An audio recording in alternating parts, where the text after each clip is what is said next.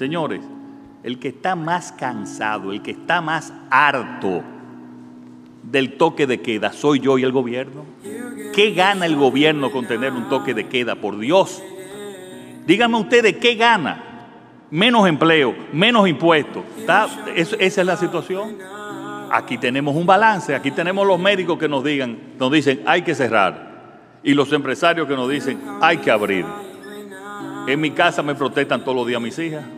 Eh, la protesta la tengo yo todos los días en mi casa con tres mujeres.